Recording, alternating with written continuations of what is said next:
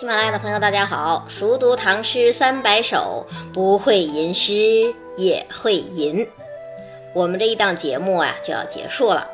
在这一百期节目里，我跟大家一起看过了“舍南舍北皆春水，但见群鸥日日来”的春日草堂，看过了“漠漠水田飞白鹭，阴阴夏木转黄鹂”的夏日稻田。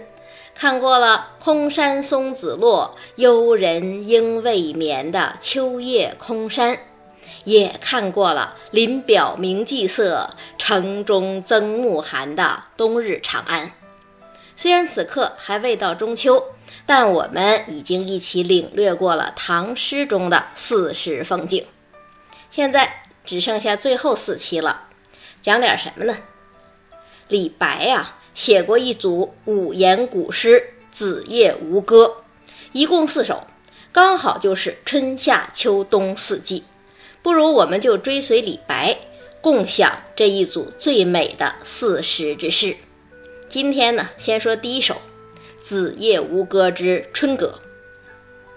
秦地罗敷女，采桑绿水边。素手轻条上，红妆。白日先，残机妾欲去，无马莫留连。在讲这首诗之前呢，我们先得说说《子夜吴歌》是怎么回事。《子夜吴歌》最早就叫《子夜歌》，相传是晋朝一位名叫子夜的女子所作，声调比较哀愁。那这是一首曲子，有曲子自然要填词，所以后来呢。又发展成了一种五言四句的小诗，专门吟咏男女爱情。这些小诗被收进六朝乐府之中，因为属于吴音嘛，所以称为《子夜吴歌》。这些歌谣出自民间，带着江南水乡特有的灵秀之气，写的既质朴又动人，号称是歌谣数百种，子夜最可怜。慷慨吐清音，名转。出天然，人们都喜欢，都学，都用。后来呢，就形成了多种变体，其中有一种就叫做《子夜四时歌》，按春夏秋冬四季写四时之景，抒四时之情。那在唐朝的诗人里头，李白是借鉴民歌的高手，不仅能学习，更能创新。他这一组《子夜吴歌》。其实就是南朝《子夜四时歌》的继承和提升。那他是怎么写的呢？先看前两句：“秦地罗敷女，采桑绿水边。”大家一看这句就明白了，这是对汉乐府《陌上桑》的再创造，写秦罗敷的故事。那写春天的事情，为什么不讲别的？单要写陌上桑的故事呢，因为采桑本身就是最经典的女工，又是最富有春天气息的工作。《诗经·边风·七月》不是讲吗？春日宰羊，有鸣仓庚，女执一筐，尊比微行，圆求柔桑。采桑是女子之事，符合《子夜歌》写女子的传统。那采桑呢，又是春天的活动，符合春歌的要求，自然就拿它来起兴了。那么这个故事《陌上桑》原文是怎么写的呢？它一开头是这样说的：“日出东南隅，照我秦氏楼。秦氏有好女，自名为罗敷。罗敷喜蚕桑，采桑城南隅。”本来是这样六句诗。被李白呢约化成了两句：“秦地罗敷女，采桑绿水边。”那是这样约化好，还是原来那样铺陈好呢？这可不能一概而论。但是李白这个约化是特别成功的，成功在哪里？在“绿水”这两个字。本来在《陌上桑》的原文里头，罗浮是采桑城南隅。城南隅是什么呀？城南角啊，这仅仅是一个方位。但绿水就不一样了，绿水是什么呀？绿水是颜色呀，是春天的气息呀。试想一下，一位红颜少女在绿水之滨采摘着桑叶，这多美，又多么富有青春气息呀！一下子就把人带入了一个诗情画意的境界。那开头两句引出主人公秦罗夫采桑的故事，接下来怎么写呢？素手青条上，红妆白日鲜。这是在进一步刻画秦罗夫的美了。怎么刻画呢？按照《陌上桑》原文，是青丝为龙系，桂枝为龙钩，头上倭堕髻，耳中明月珠。香起为下裙，紫起为上襦。从手里拿的物件写到头发、首饰，再写到衣着，无一不高级，无一不美丽。那李白怎么写呢？素手青条上，红妆白日鲜。这是不是又简化了呀？简化成一个特写镜头了。罗夫。正把他洁白的手搭在青绿色的桑枝上，他的红妆映着白日，是那么新鲜。你看他剪掉了什么呀？剪掉的东西太多了，提笼、头发、首饰、衣服，所有的细节描写都剪掉了，只剩下一个手上的动作，一个衣服的盖帽。问题是。经过了这样的剪裁之后，罗夫还美不美呢？他还是那么美呀。为什么呀？因为颜色。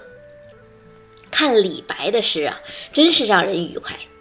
他写颜色真多，真鲜亮。这两句诗有多少种颜色？单从文字看，已经是四种了吧？素、青、红、白。两句诗出现四种颜色，相当于什么呀？相当于杜甫的名句“两个黄鹂鸣翠柳，一行白鹭上青天”呐。那不是黄、翠、白、青四种颜色吗？问题是你仔细想，这两句诗十个字之中，包含的颜色其实远不止四种啊。为什么呀？素手是白的。青条是青的，红妆是红的，这都没有问题。问题在哪儿？在白日呀！白日可不是白的，白日还意味着蓝的天、绿的水、亮亮的阳光、透明的空气。一个白日就仿佛打了高光一样，所有的颜色都鲜明起来了，所有的动作也都活泼起来了。这样一来。罗夫就不用再靠那些华贵的倭堕髻呀、明月珠啊、香起呀、紫起呀，不用靠那些外在的东西，就已经青春逼人、明艳逼人了。那接下来？看最后两句：“残鸡妾欲去，无马莫迟除。”我的蚕宝宝饿了，我要回家了。你这无马驾车的太守啊，休要再跟我纠缠下去了。如果说刚才那句“素手青条上”是写罗浮的动作，这两句就是在写罗浮的语言了。罗浮在干什么呀？他在教训那个见色起意、想要调戏他的太守呢。大家想，这两句是不是跟原诗差别最大？按照原诗，在讲完罗夫的美貌之后，还有大段大段的描写呢。先要写周边人对他的反应，什么反应啊？行者见罗浮，下蛋履髭须；少年见罗浮，脱帽着翘头。耕者忘其犁，锄者忘其锄。来归乡怨怒，但作观罗浮。总之是人见人爱。但大家喜欢归喜欢，并没有人上前惹是生非。可是这个时候呢，一个太守出现了。使君从南来，吾马力驰出。使君遣吏往，问是谁家书？这个太守觉得自己是个大官儿，小瞧了这位采桑的民女，大啦啦的就派人上前问人家的来历，想要把人家带回自家金屋藏娇。于是呢，就出现了后面那段著名的抢白：“使君意何于？使君自有妇，罗敷自有夫。东方千余骑，夫婿居上头。何用识夫婿？白马从离驹，青丝系马尾，黄金落马头。腰中辘辘剑，可值千万余。”十五服小吏，二十朝大夫，三十侍中郎，四十专程居。为人洁白皙，连连颇有序。盈盈公府部，冉冉府中去。座中数千人，皆言夫婿书。什么意思呀？你以为你是一个太守，你就很牛？我丈夫他比你还牛。我怎么会看上你呢？